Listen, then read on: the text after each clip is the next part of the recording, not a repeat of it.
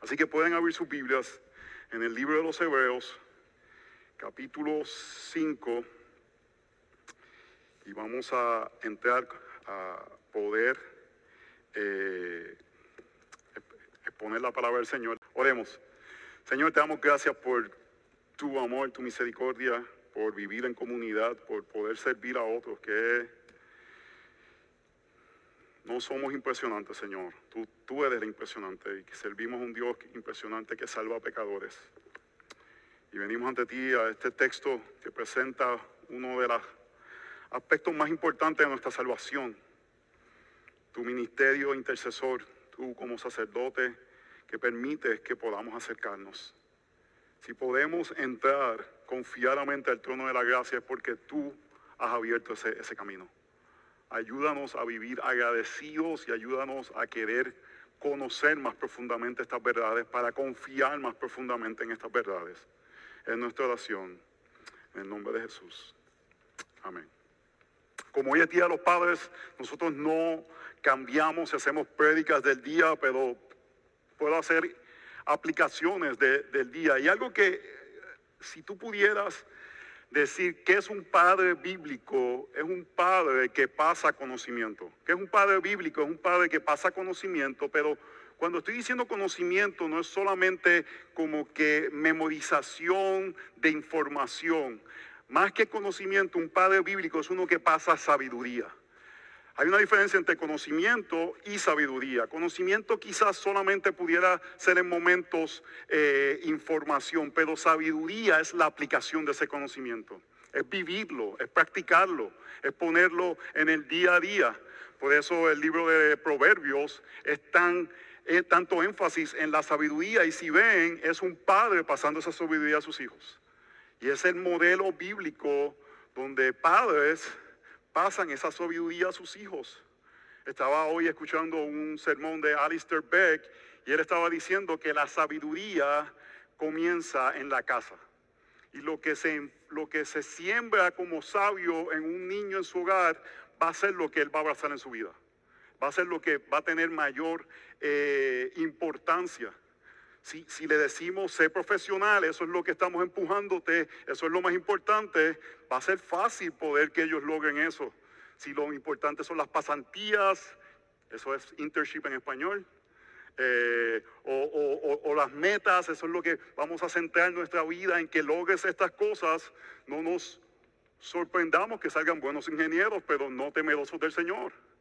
O pueden ser que sean atletas, o algo que es bien importante, que vivan centrados en ellos mismos. Nadie me dice cómo debo actuar o vestir, porque yo soy el centro de las ideas. Y si les presentamos esas ideas, es el conocimiento, la sabiduría que pasamos, es lo que ellos van a abrazar. El autor de los hebreos, como un buen padre, está queriendo pasarnos sabiduría. Él quiere enseñarnos cosas que son de importancia, que son vitales para la vida del creyente. Y ese debe ser el rol de un padre principal hacia sus hijos. Yo quiero enseñarte sabiduría de la misma forma que un pastor desea enseñar sabiduría a su iglesia. El autor de los hebreos está haciendo eso mismo, está enseñando sabiduría a esta iglesia que tiene una tentación. ¿Recuerdan cuál es la tentación de esta iglesia? Regresar atrás, regresar al judaísmo, abandonar el cristianismo, el pecado de la apostasía. Y en lugar de decirle aspectos pragmáticos de irse, Él le está presentando a Cristo como más glorioso. Y sigue enseñándole. Y, y por encima de cosas está diciendo, Jesús es mejor, mejor que Moisés, mejor que los ángeles. Y Él está diciendo, Él es el mejor sumo sacerdote. Él es el mejor y quiere darnos ese conocimiento porque ese conocimiento se convierte en sabiduría en nuestras vidas para que podamos permanecer firmes hasta el final. ¿Están viendo eso? ¿Por qué el autor de los Hebreos va a utilizar toda esta tinta para hablarnos de Jesús como sumo sacerdote? En el, capítulo 7 va a volver a hablar sobre este ministerio. Desde el capítulo 4 viene hablando sobre eso. Y uno dice, "Ay, ya, ya, ya, sumo sacerdote, entiendo, sumo sacerdote. No, porque es importante. Porque mientras más profundamente entendemos quién es Cristo, su obra, sus oficios, lo que hace por nosotros, más vamos a apreciar a Cristo. Y más vamos a estar sólidos y seguros y no tentados a salir o dejar a Cristo. Así que como un buen padre, como un buen maestro, el autor está pasándonos sabiduría y queremos inclinarnos a recibir esta sabiduría. El problema, hermanos, que a veces, y era lo que estaba pasando en el carta de los Hebreos, vamos a ver la próxima semana. Esta semana es un texto bien de ánimo. La próxima semana es un texto de corrección, porque Él está diciéndoles, les estoy dando todo esto, pero ustedes se han tardado en aprender esto. Y está esa conexión de no escuchar, de no oír, ser tardos para escuchar. Y Él vuelve a explicarles y vuelve a enseñarles para presentarles esta idea que vemos a través del Nuevo Testamento de lo glorioso que es nuestro Señor Jesucristo. Hermanos, al final del día es acerca de verlo a Él como supremo, como superior, como mejor, como hermoso, como el único que puede dar salvación. Hace unas semanas Bob Donahue predicó de Filipenses capítulo 3, pero lo que para mí era ganancia, lo he estimado como pérdida por amor de Cristo. ¿Se acuerdan lo que el pastor Donahue decía? Yo no voy a decirlo porque de un gringo se ve bien, de un hispano no se ve tan bien, pero básicamente estiércol era lo que le estaba diciendo. Pablo veía todo lo pasado como estiércol comparado a Jesucristo. Y eso es lo que debe llevarnos el conocer más y más y más y más y más y más y más a Cristo, de que lo vemos preciado, lo vemos superior, lo vemos hermoso, lo vemos glorioso y las demás cosas pierden su atractivo. Así que el deseo de comunicar estas ideas no es para que digamos, yo sé mucho acerca del sumo sacerdocio de Cristo y puedo hacer un doctorado, lo que sea acerca de eso. El conocimiento se tiene que volver sabiduría para que esa sabiduría sea que nuestros corazones están capturados por la gloria de nuestro Señor. Y cuando eso sucede, oh hermanos, estamos seguros. La apostasía no es una tentación, porque sabemos dónde estamos en la joca firme que es el Señor Jesucristo. Así que esta semana seremos animados al ver el glorioso ministerio de Cristo como sumo sacerdote para la semana que viene tomar el cantazo de que muchas veces no hemos estudiado profundamente estos ministerios y por eso a veces no lo abrazamos como deberíamos, porque buscamos intercesores en otros lugares que no es Cristo. Y necesitamos creer que Cristo es nuestro intercesor. Oh hermanos, todos anhelamos gloria. Recibir, experimentar, ser parte de algo glorioso. Ahora mismo acaba de terminar la NBA y la gente dice, alcanzamos la gloria. Y todos queremos ser parte de algo así. Buscamos intercesores para lograr eso. Sea por medio del sexo, sea por medio de los dinero, sea por medio de la fama, eh, deseamos gloria, buscamos formas que lo podamos lograr esa meta.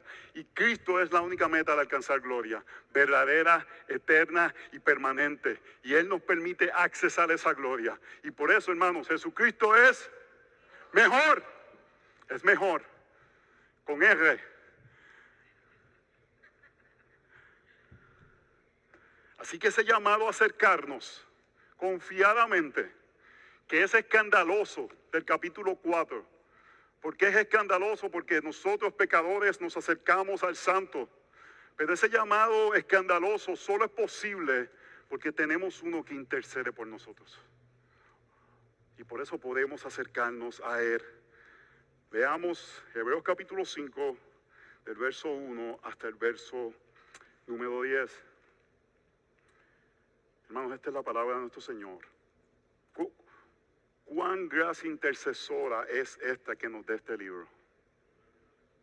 Esta es parte del ministerio intercesor del Señor, que por medio de su Espíritu Santo tenemos su palabra, donde Él nos habla y nuestras vidas son afianzadas en su verdad. Porque todo sumo sacerdote tomado de entre los hombres es constituido a favor de los hombres en las cosas que a Dios se refieren para presentar ofrendas y sacrificios por los pecados. Y puedo ver con benignidad para con los ignorantes y y extraviados, entre paréntesis, eso somos nosotros, puesto que Él mismo está sujeto a flaquezas. Y por esa causa está obligado a ofrecer sacrificios por los pecados, por sí mismo, tanto como por el pueblo.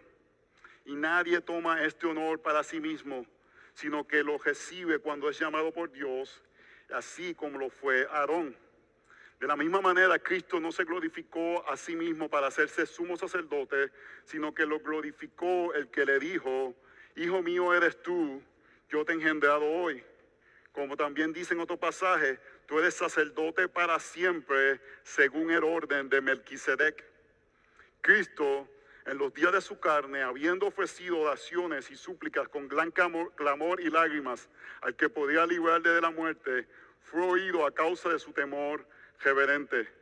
Y aunque era hijo, aprendió obediencia por lo que padeció.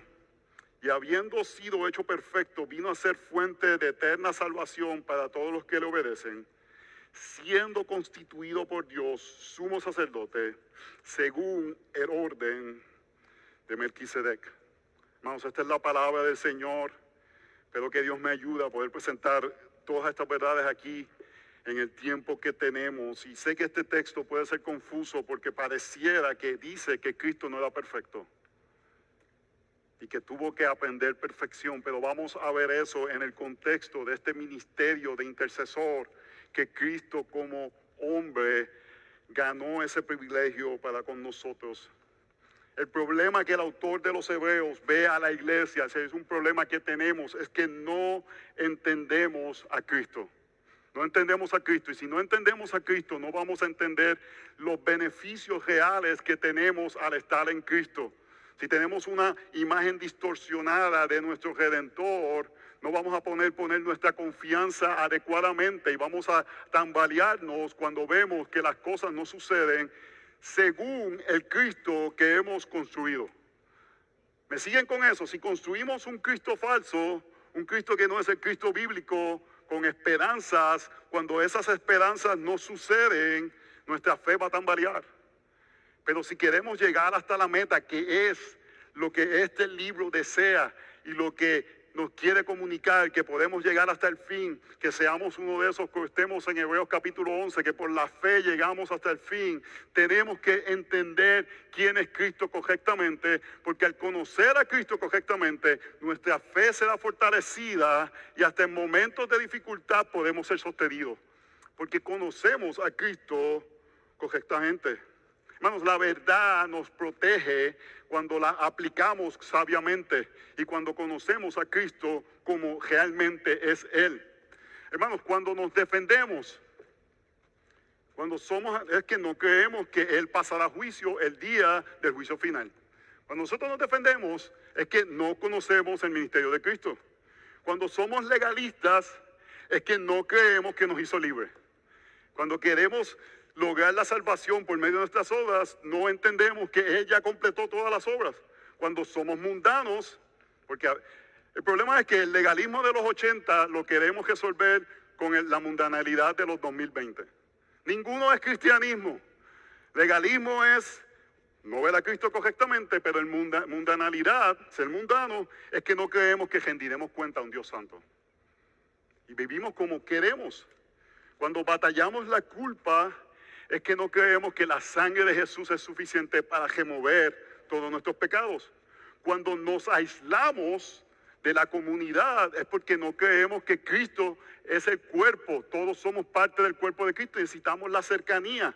Nuestras conductas pecaminosas usualmente están atadas con falsos conocimientos que tenemos acerca de la persona de Dios, especialmente de Jesucristo.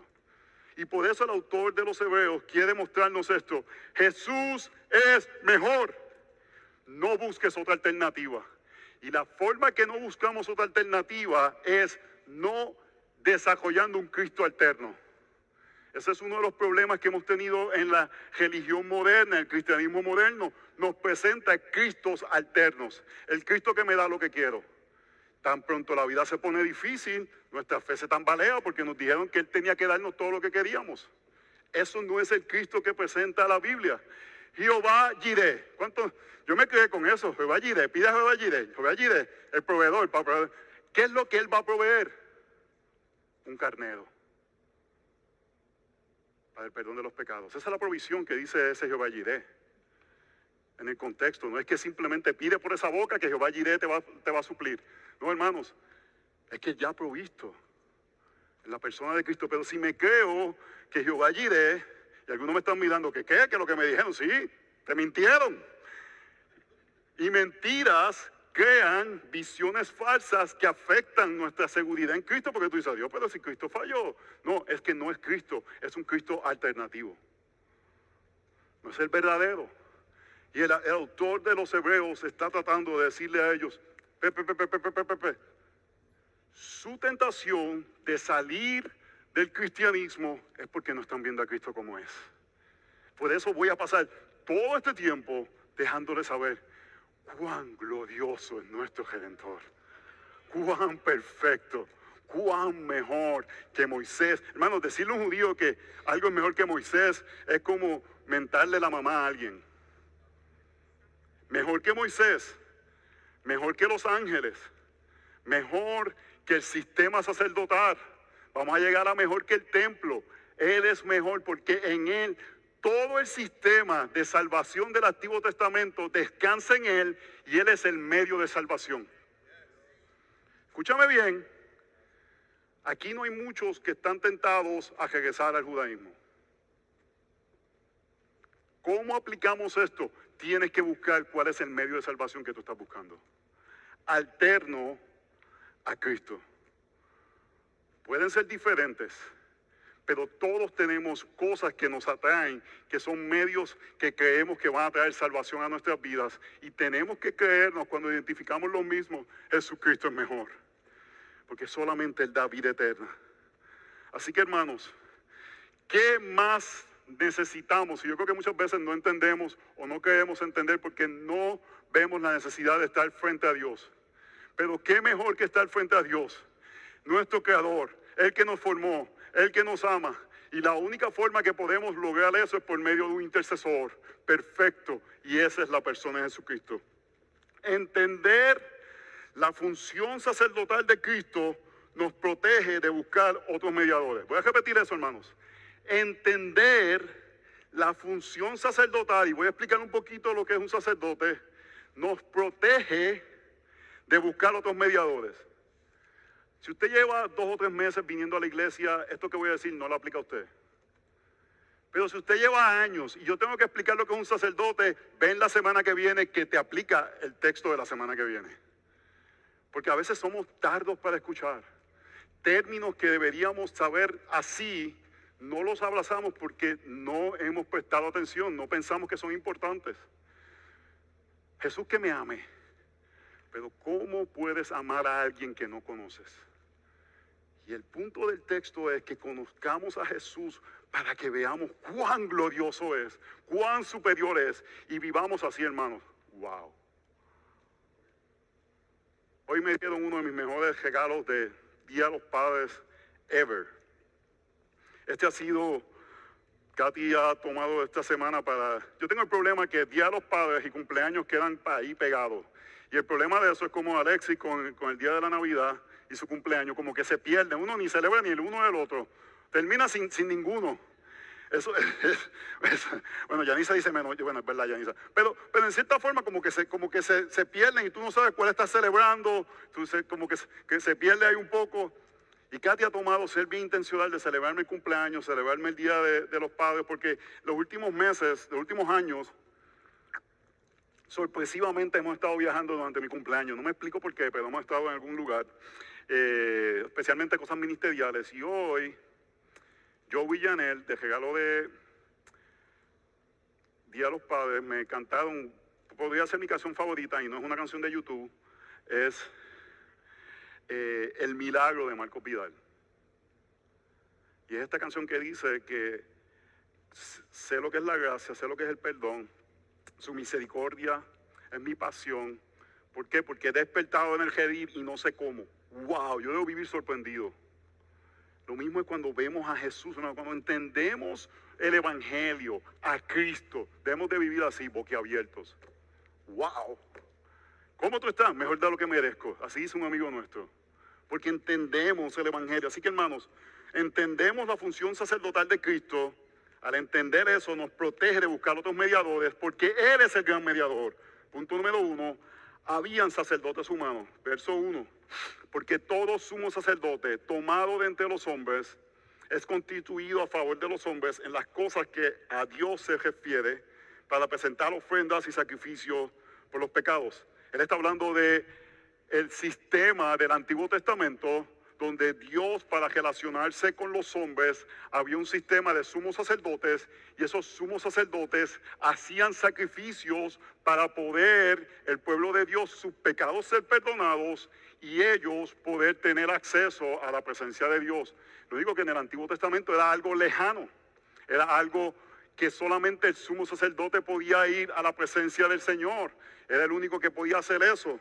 Pero ese sistema de sacrificio, ¿por qué era necesario? ¿Por qué se necesitaba un sumo sacerdote? Porque la paga del pecado es muerte. Y cuando se peca, alguien tiene que morir. Y en ese sistema se, se, mataban animales en representación del pueblo de Dios. Uno era degollado, su sangre era dejamada, el otro sus manos eran puestas sobre él y era soltado, mostrando no solamente la muerte, sino también la misericordia, que los pecados son sacados del lugar. Y entonces ese sistema era un recordatorio de la pecaminosidad del pueblo de Dios, pero la misericordia de Dios, porque cuando degollaban esos animales, en la mente de toda persona tenía que decir, ese debe ser, debería ser yo. No es un sacrificio simplemente para como apaciguar a Dios, sino es un sacrificio representativo de que los que deberíamos derramar nuestra sangre éramos nosotros. Y Dios puso a favor de los hombres en las cosas que Dios refieren para que esas ofrendas puedan presentadas por estos sacerdotes. Así que cuando pensamos en Cristo como sumo sacerdote, tenemos que pensar en esa realidad de ofrendas que son hechas y muerte y que nosotros deberíamos ser los muertos. ¿Me están siguiendo hasta ahí? Y puedo ver con benignidad para con los ignorantes y extraviados. Esta no es la iglesia de los campeones, esta es la iglesia de los ignorantes y extraviados. Puesto que él mismo está sujeto a flaqueza. ¿Qué está diciendo ahí, hermanos? Realmente lo que quiere presentar es la debilidad del ser humano. Y estos sacerdotes pueden obrar con este sentido de benignidad porque ellos también son débiles. Lo que está diciendo es, un sumo sacerdote tenía que primero, lo que dice el texto, hacer sacrificios por sus pecados para luego hacer sacrificios por los pecados del pueblo, verso 3.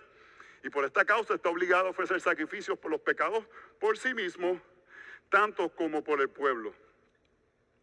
¿Qué es lo que está presentando aquí? Está presentando el sistema sacerdotal del Antiguo Testamento. Si alguien puede cerrar esa puerta para que nadie se, distraiga ahí. El sistema sacerdotal del Antiguo Testamento, donde se hacían estos sacrificios de una forma que no era perfecta. ¿En qué sentido? Los que presentaban los sacrificios necesitaban sacrificios para ellos mismos. Yo sé que han escuchado esto, el, sumo sacerdote cuando entraba al lugar santísimo, que es el lugar donde estaba todo el lugar de sacrificio, estaba la silla de expiación, eh, propiciación, todas estas diferentes cosas que representaban la gracia, la ira de Dios, los querubines, todo esto, tenía que tener unos, unos campanitas, porque si él no hizo sus sacrificios bien, entraba la presencia de Dios y ahí quedaba liquidado. Y si ellos no escuchaban campanitas, los alaban. La seriedad, por eso hermanos, cuando dice que nos acerquemos confiadamente, es algo escandaloso. Es algo escandaloso. ¿Por qué? Porque ellos se acordaban que eh, confiadamente el sumo sacerdote iba medio, medio asustado. Había que tener las campanitas, se daban las campanitas, lo alábamos. Y está presentando este sistema que fue lo que Dios presentó para ese tiempo de la historia en preparación a algo mejor, a algo superior, a algo que no se compara. Y lo que está diciendo es que nadie que se le da este honor lo hace como livianamente porque es Dios que pone ese honor sobre la persona, así como lo hizo con Adón. Hermanos, cuando leemos lo que sucedía en el Antiguo Testamento, y es bueno que recordemos, lo que nos debe llevar es entender de que Dios ha dado honor a uno que merece más honor. Si le dio honor a Aarón y a la tribu de Leví, aquellos que eran los sacerdotes del Antiguo Testamento, que eran imperfectos, que, que tenían que hacer sacrificios por ellos mismos, tenemos uno ahora mucho mejor. ¿Cuál era la tentación de ellos? Regresar a ese sistema de sacrificios. Tienen que entender algo, cuando este texto fue escrito, el templo todavía estaba en Israel. Todavía estaban haciendo sacrificios. No había pasado la desolación de Jerusalén y estaba la tentación de decir, bueno, todavía está el templo ahí. Vamos a regresar allá. Nuestra tentación, hermanos, yo no creo que aquí haya muchos que estén tentados a, volver al judaísmo pero nuestra tentación es buscar sistemas que nos den gloria y entregarnos a esos sistemas y abrazar esos sistemas. Y tenemos que estar constantemente diciendo, hay algo mejor. Y eso mejor es la persona de Jesucristo que es quien tiene mayor honra. Esos sacerdotes eran imperfectos. Cualquier sistema que abracemos es imperfecto. ¿Me están siguiendo hasta ahora? Ahora vamos a ver, hermanos, lo perfecto. Dios quiere que entendamos la función sacerdotal de Cristo que nos protege de buscar otros mediadores, porque Él es el gran mediador. Y una de nuestras tentaciones es el sistema católico que todavía cree que hay sacerdotes porque todavía es necesario hacer sacrificios. Pero nosotros creemos que Cristo completó todo sacrificio y si no conocen, la Eucaristía es una forma de sacrificio que semanalmente se hace en la misa para que nuevamente Jesús sea nuevamente crucificado. Y vamos a ver más adelante en Hebreos que Él fue crucificado una vez completamente y para siempre y con eso fue suficiente. Pero lo que quiere presentar ahora este texto es mostrarnos que Jesús es el sumo sacerdote que recibe más honor. Y cuando digo más honor, tenemos que recordar, no se compara. Su honor es supremo, mayor, está en otra liga. ¿Por qué? Porque contrario a los sacerdotes del Antiguo Testamento, Él es perfecto. En toda forma y manera. ¿Están conmigo? Acuérdense, hermano, esto es importante porque el, autor de los Hebreos nos dice, si tú entiendes esto, vas a entender el Evangelio más profundamente. Y eso quiere decir que vas a entender a Cristo más profundamente. Verso 5. De la misma manera, Cristo no se glorificó a sí mismo, para hacerse sumo sacerdote, sino que lo glorificó el que le dijo, hijo mío eres tú, yo te he engendrado hoy. Lo que está diciendo es que, hermano, Cristo no dijo, envíame a la cruz para recibir esta gloria. El que planificó todo eso fue el Padre, para que el Hijo sea exaltado. Y si el Padre planificó eso para que el Hijo sea exaltado, nuestras vidas deben ser para que el Hijo sea exaltado, hermanos porque Él es un mejor sacerdote que nos permite acercarnos al Padre. Verso 6, como también dice en otro pasaje, tú eres sacerdote para siempre según el orden de Melquisedec. Hermano, Cristo no buscó gloria, pero el Padre necesitaba que Él recibiera gloria con la victoria que iba a obtener por medio del Evangelio. Y cuando digo eso es su vida perfecta, su muerte, su resurrección, su ascensión, derrotando a nuestros enemigos. Y eso le da gloria al Hijo que le permite hacer ciertas cosas por nosotros. ¿Puedes repetir eso? En el Antiguo Testamento, para que el pueblo de Dios pudiera relacionarse con Dios, habían tres oficios profeta, sacerdote y rey. Ahora en el Nuevo Testamento, para que nosotros podamos relacionarnos con Dios, esos tres oficios continúan, pero están en una sola persona. La persona de Jesús. Y ahora el autor de los Hebreos nos está diciendo, todo lo que necesitamos para relacionarnos con Dios está en Jesús. No tienes que buscar en otros lugares, está en Él. Él es quien en Él eh, eh, reside toda la gloria necesaria y no necesitamos multitud de oficios, sino que todos ellos caen sobre la persona de Jesús. el verso 5 dice, ¿cómo le glorificó? Hijo mío eres tú, yo te he engendrado hoy. Nuevamente Jesús es eterno. Ayer llegaron unos testigos de Jehová a casa y, y, me empezaban a hablar y yo le dije, podemos hablar aquí por siglos y yo entiendo que Jesús es Dios y ustedes entienden que Jesús no es Dios. Si está dispuesto a negociar eso, yo puedo hablar con ustedes. Salieron cogiendo. Porque ellos piensan que cuando habla ahí de engendrado es que fue creado. Lo que está diciendo es que su ministerio sucedió cuando Dios le dio esa gloria como su, por su reinado, por lo que él hizo.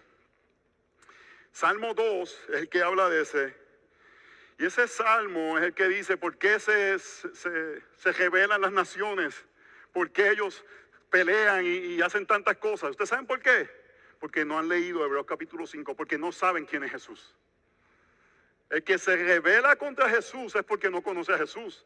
Porque el texto lo que está diciendo es, verso 4 de Salmo 2, 7, dice, el que se sienta en los cielos se ríe, el Señor se burla de ellos. ¿De quién se está burlando? De los que dicen y se rebelan contra Dios y se mofan de Dios y no se someten a Dios. Y Dios dice, se ríe de ellos, luego les hablará en su vida y en su, en su furor los atejará. Pero yo he consagrado a mi rey sobre Sión mi santo nombre. ¿Por qué Dios se ríe? ¿Me están siguiendo hasta aquí? Las naciones se rebelan contra Dios y ¿qué hace Dios? Se ríe. ¿Por qué? Porque su hijo que eres tú, que he engendrado, ha vencido. Y el juicio vendrá sobre todo aquel que se mofó de Dios. ¿Por qué se puede reír? Porque él sabe el futuro porque conoce la persona y el ministerio de Cristo. Dios mismo sabe la efectividad de Cristo y por eso está tranquilo. Oh hermanos, y por eso nosotros debemos estar tranquilos si confiamos en Él. Si tú ahora mismo te estás mofando de Dios, tú debes temer. Si tú ahora mismo pareciera que tu vida todo bien, pero dentro te estás mofando de Dios, si tú estás esperando el momento de salir de tu casa para mofarte de Dios y deshonrar a tus papás, si tú estás esperando como esposo una oportunidad de tener adulterio porque nadie se va a enterar, pero eso está ahí en tu corazón, lo harías si, no se enteran. Te estás mofando de Dios y Dios se ríe de eso. ¿Por qué? Porque Él entiende el ministerio del Señor. Y él sabe que aquel que, va a reinar, que está reinando, va a traer juicio, va a traer juicio sobre toda iniquidad, porque él cargó la iniquidad de aquellos que iba a salvar. Así que él, si él cargó nuestra iniquidad para salvarnos, no va a dejar sin juzgar la iniquidad de aquellos que deben ser juzgados. Así que Dios, porque sabe y conoce a Cristo, está tranquilo. Yo quiero aclararte algo. Hay una diferencia entre querer pecar y batallar contra el pecado. Hay una gran diferencia sobre eso. Todo creyente batalla contra el pecado. Treinta y pico de años llevo. Ustedes vieron el video. Hay gente que, no, yo quiero llegar hasta los 90, hermano. Yo, cuando el Señor quiera, yo me voy. Porque todas las mañanas me tengo que levantar a la pelea contra el pecado. Todas las mañanas. Y todos los días peco pero mi deseo es no pecar. De los 15 a los 17 años yo viví para pecar, hermanos. Yo me entregué a eso. Me hice bueno en eso. Me hice eficiente en pecar. Me hice eficiente en pecar y en engañar a mis papás, pero no había nada que quería parar de pecar. Yo quería pecar. Así que entiendo la diferencia de querer pecar a pecar como cristiano, pero batallar con el pecado. Y tú tienes que entender esa diferencia. Si estás batallando con el pecado, eso es lo que todos hacemos. Si estás entregado a tu pecado, aunque no pareciera, juicio va a llegar a tu vida. Y eso es lo que debemos de entender sobre, sobre el ministerio de Jesús. Él es sacerdote por aquellos que son parte del pueblo de Dios. Y ahí viene este Salmo 110. Primero presenta esta victoria como rey de Jesús. Y en el Salmo 110 es también un salmo de victoria del Señor, donde presenta en el verso 1 del Salmo 110. Dice el Señor a mi Señor, siéntate a mi diestra hasta que ponga a tus enemigos por estado de tus pies. El Señor extenderá de Sión tu poderoso cetro, diciendo, domina en medio de tus enemigos. Tu pueblo se ofrecerá voluntariamente en el día de tu poder, en el esplendor de la santidad, desde el seno de la aurora. Tu juventud es para ti como el jocío. Lo que está diciendo es que Cristo, por su ministerio, se convierte en aquel que vence contra los enemigos del Señor. Y eso presenta su reinado. Y un reinado es aquel que protege y que defiende de los enemigos y que tomará y aniquilará a los enemigos. Pero en el verso 4 del Salmo 110 sucede algo que es como que un poco difícil de explicar. Y el salmista dice, el Señor ha jurado y no se retractará, tú eres sacerdote para siempre según el orden de Melquisedec. ¿Qué pasó aquí? Vamos a llamarle Melqui por cuestión de no, no, confundirnos con el nombre. ¿De dónde salió Melqui? ¿De dónde salió Melquisedec? Esta persona de momento está hablando, yo quiero que entienda porque esto es complicado y el autor de los hebreos dice que es complicado, pero dice la razón que es complicado es porque no hemos prestado atención. Así que yo me voy a tomar el tiempo necesario para que lo entendamos. Porque es importante, porque si el autor de los Hebreos, inspirado por el Espíritu Santo, dice que es importante, debe ser importante para nosotros. Y lo que está diciendo es, ok, presenta el Salmo 110, que es uno de los salmos más, es el salmo más usado en el Nuevo Testamento para presentar el ministerio de reinado de Cristo. Así que es un salmo bien importante que representa a Cristo como aquel que ha vencido, que está sentado esperando esa victoria final. Verso 1, dice el Señor a mi Señor, siéntate a mi diestra si se dan cuenta, eh, si van al, texto, hay un Señor como toda mayúscula y un Señor en, letra minúscula. Y eso en el hebreo, le pueden preguntar a una amiga de Diego que sabe más de hebreo que todos nosotros juntos, eh, lo que está diciendo es eh, Yahweh y Adonai. Uno es Yahweh y otro es Adonai. Y, ¿Y por qué David llama Señor a mi Señor si él era como el rey lo que estaba anticipando el reinado, la coronación de Jesucristo por medio de su linaje. ¿Están conmigo? ¿Y por qué de momento presenta este aspecto de sacerdocio de Melquisedec? Porque tiene que ser todos en uno. Él tiene que ser profeta, y como ya sabemos que es profeta, verso 1 y 2 del libro de los Hebreos. Dice que antes hablaba por los profetas, ahora por quién habla? Por medio del Hijo. Tiene que ser rey para protegernos y ganar la victoria. Estamos viendo en el Salmo 2.7 y en el Salmo 110 estas promesas mesiánicas cumplidas en Cristo. Pero tiene que ser sacerdote también. Pero hay un problema. Y este problema es que en el sistema judío los que eran reyes no podían ser sacerdotes. ¿Cuál fue el problema de David? Digo, ¿cuál fue el problema de, Saúl? Se quiso meter a dar unos, unos sacrificios cuando no le tocaba a él. Porque Dios había hecho eso bien claro. Unos salen de un lado y otros salen del otro. La tribu de Leví era los que se encargaban de hacer esos sacrificios. Así que como Cristo, siendo león de la tribu de Judá, no león de la tribu de, Judí, de, de Leví, puede ser sacerdote cuando necesitamos un sacerdote. Es indispensable que él sea sacerdote. Sin eso no hay salvación. Por eso es que él está diciendo que estas cosas son importantes que las entendamos.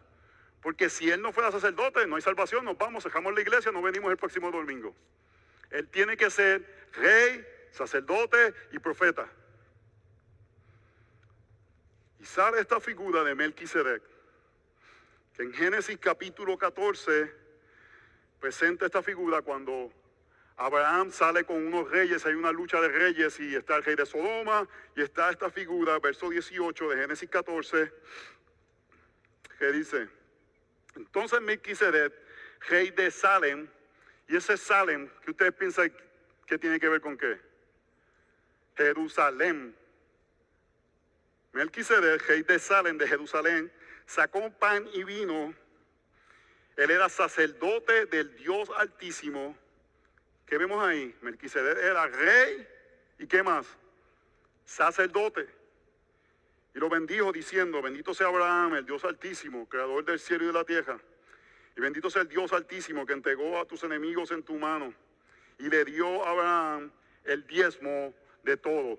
En esa guerra que hubo, Abraham ganó ciertos aspectos y él diezmó a este profeta, a este rey sacerdote que representaba un aspecto de Abraham reconocer la autoridad eh, eclesiástica, se podría decir, religiosa de esta persona, Melquisedec.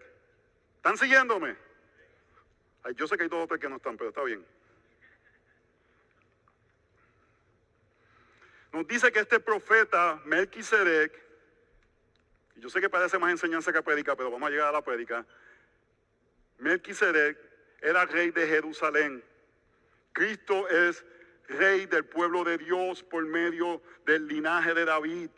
Pero David, cuando viene y conquista a Jerusalén, toma posesión de la monarquía de Jerusalén. Y ese linaje entra a David y todo aquel que está en el linaje de David está también en el linaje de Melquisedec. Por eso es importante que él sea rey de, de Salem y sea también sacerdote. Porque al David tomar esa posesión de ese lugar, Melquisedec viene también a ser, David viene a ser del linaje y Cristo viene a ser de ese linaje. Y por eso ahora Cristo puede ser nuestro sacerdote al Dios Altísimo por medio del linaje de Melquisedec. Si usted no dice gloria sea nuestro Señor por su perfección de cosas reveladas cientos de años que antes que viniera Cristo, conviértete a Jesús. Porque esto es increíble, que la perfección de Jesús, el diseño de Él, fue hecho antes de que nosotros ni pensáramos en eso.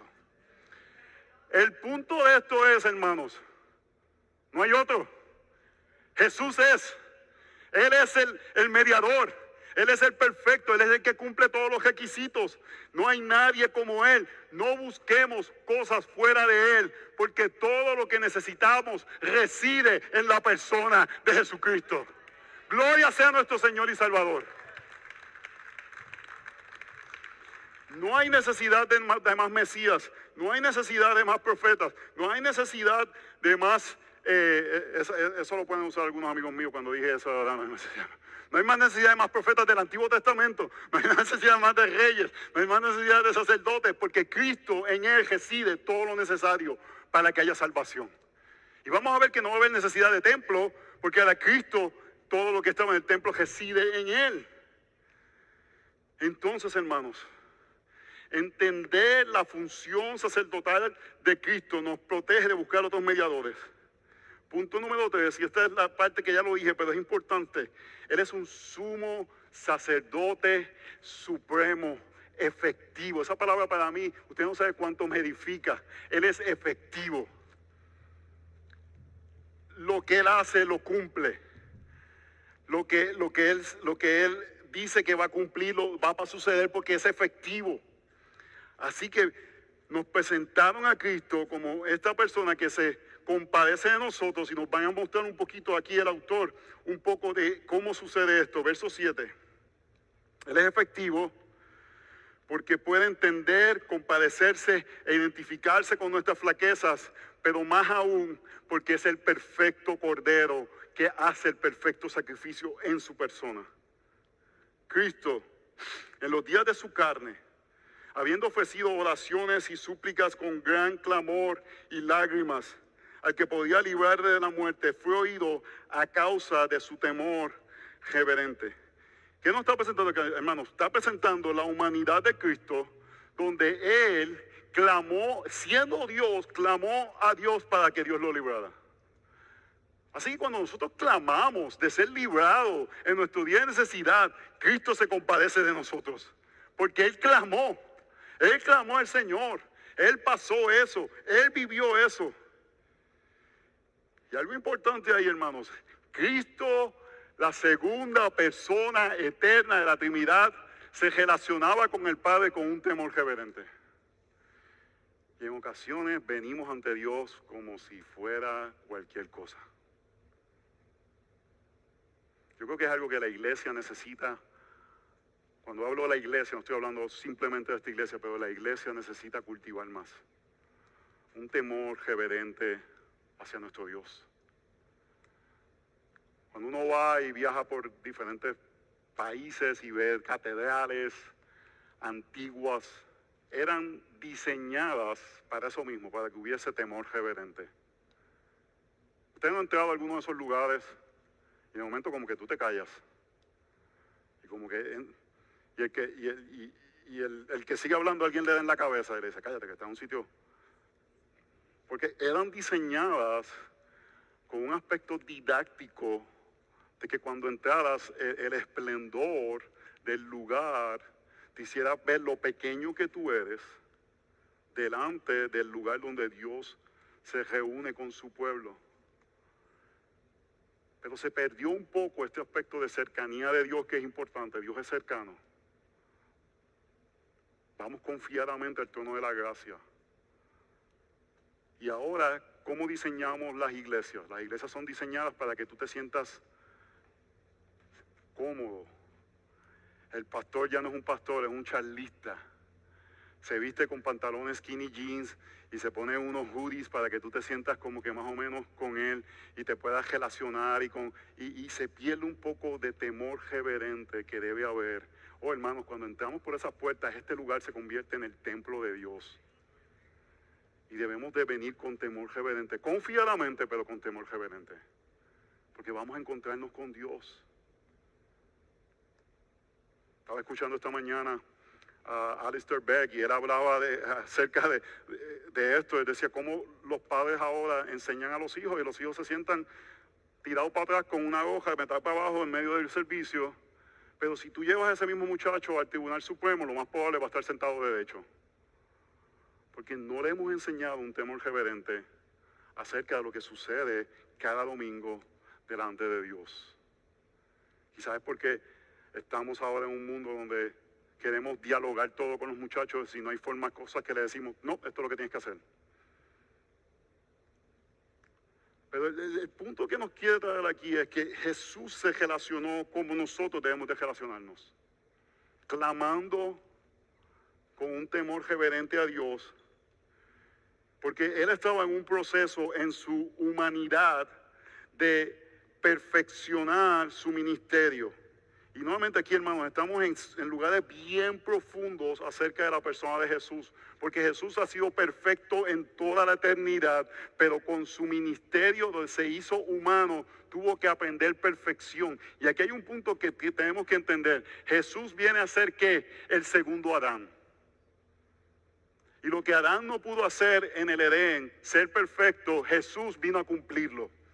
Y eso es lo que está hablando aquí cuando dice, y aunque era hijo, aprendió obediencia por lo que padeció, habiendo sido hecho perfecto, vino a ser fuente de eterna salvación para todos los que obedecen. Hermano, puedo estar aquí un rato. Número uno, está diciendo que era hijo y pensaríamos que al ser hijo de Dios iba a tener todos estos privilegios. Es el Hijo de Dios. Satanás lo tienta con eso. Tú no eres el Hijo de Dios. Dile a estos ángeles que te protejan. Pero él entendía, y Hebreos capítulo 12 habla sobre esto, que los hijos aprenden por medio del sufrimiento. La disciplina del Señor. Lo que pasa es que en el mundo moderno vemos disciplina como algo malo, pero cuando Dios disciplina está amándonos. Tenemos que creernos eso. Y lo que está diciendo es Jesús, por medio de sus sufrimientos, él aprendió obediencia. ¿Qué quiere decir como que aprendió obediencia un ser perfecto? En su humanidad cumplió lo que Adán y tú ni yo podíamos cumplir. Lo hizo perfectamente. Oh hermanos, nuestra salvación dependía de eso y Cristo lo cumplió completamente. Por eso no buscamos más nadie. Él lo cumplió. Él hizo lo que necesitábamos, lo que nosotros no podíamos hacer. Y el punto es que esa obediencia viene por medio de padecimiento. Y Jesús abrazó eso. Yo no sé ustedes, pero yo usualmente huyo del padecimiento. Huyo de diferentes formas. Huyo con malas actitudes, huyo con depresión,